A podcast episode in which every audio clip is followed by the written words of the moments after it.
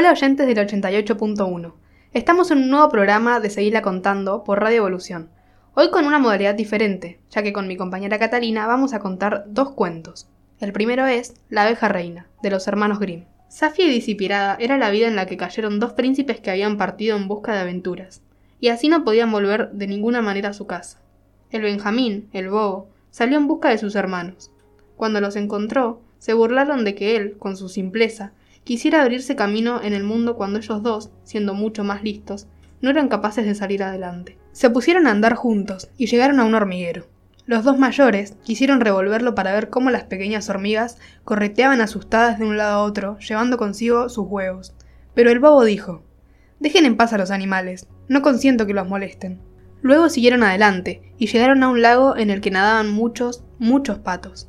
Los dos hermanos mayores quisieron cazar a un par de ellos, usarlos, pero el bobo dijo de nuevo, Dejen en paz a los animales, no consiento que los maten.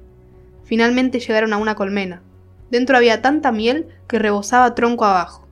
Los dos quisieron prender fuego bajo el árbol para que las abejas se asfixiaran y ellos pudieran quitarles la miel. El bobo, sin embargo, los detuvo otra vez diciendo, Dejen en paz a los animales, no consiento que los quemen. Los tres hermanos llegaron entonces a un palacio en cuyas caballerizas había un montón de caballos petrificados, pero no se veía a ningún ser humano. Recogieron todas las salas hasta que al final llegaron ante una puerta que tenía tres cerrojos. En mitad de la puerta, sin embargo, había una mirilla y por ella se podía ver lo que había dentro del cuarto. Allí vieron a un hombrecillo gris sentado en una mesa y lo llamaron a voces. Una vez, dos veces. Pero no los oyó. Finalmente lo llamaron por tercera vez y entonces se levantó y salió.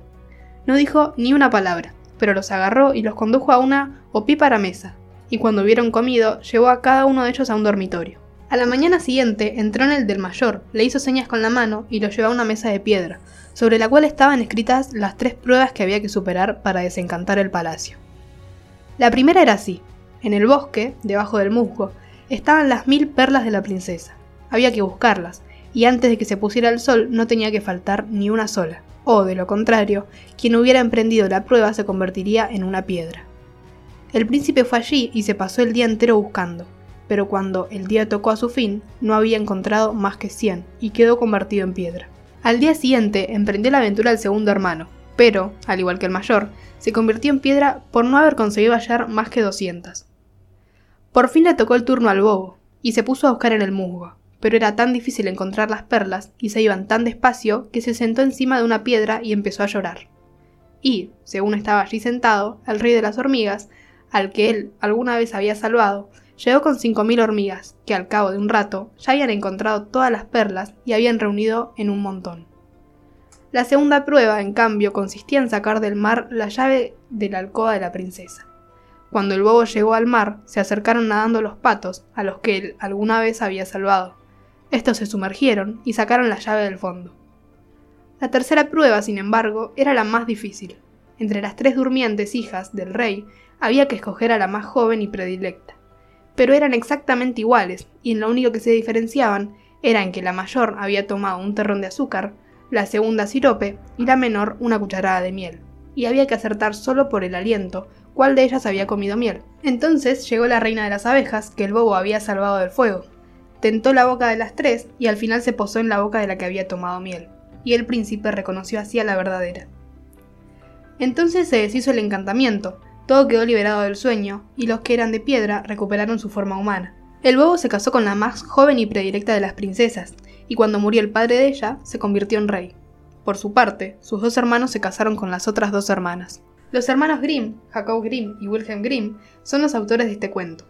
Ellos vivieron durante el siglo XIX en Alemania, siendo filólogos, mitólogos, investigadores culturales, lexicógrafos y escritores han sido y son muy reconocidos debido a todos los cuentos de su autoría, entre los que están Hansel y Gretel, La Cenicienta, Las tres hojas de las serpientes, Caperucita Roja, El enano saltarín, entre otros. Esta historia nos cuenta la travesía de tres hermanos, tres príncipes, de los cuales uno era considerado el bobo.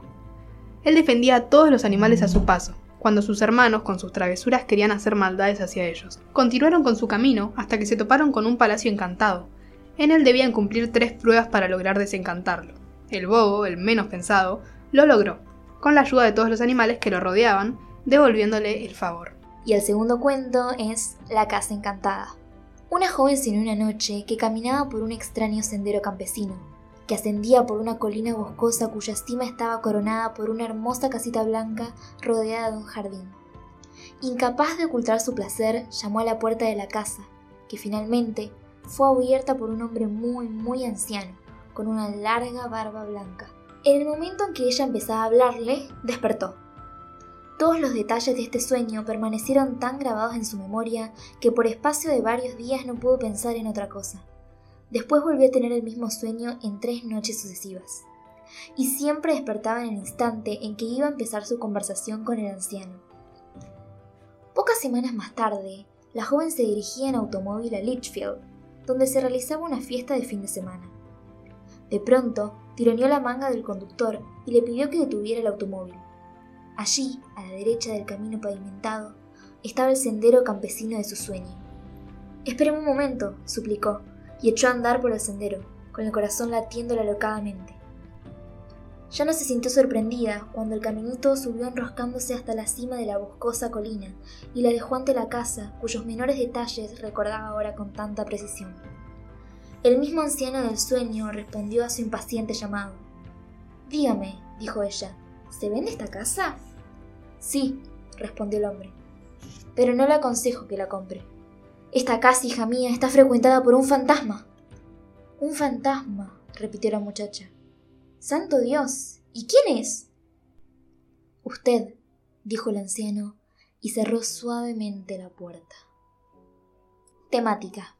La casa encantada es un cuento fantástico, que en el final nos deja con incertidumbre de saber lo que realmente pasó, una particularidad de este género.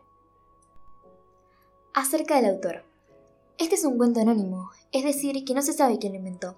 En general, los cuentos anónimos se transmiten a través de las generaciones, de boca en boca, y por eso existen varias versiones de la misma historia. La Casa Encantada es un cuento de mediados del siglo XX, que fue recogido por un editor norteamericano llamado Bennett Cerf. Eso fue todo por hoy, gracias por escuchar, se disfruta mucho grabando los programas y esperamos que ustedes también los disfruten oyéndolos. Nos vemos en el próximo programa de Seila Contando.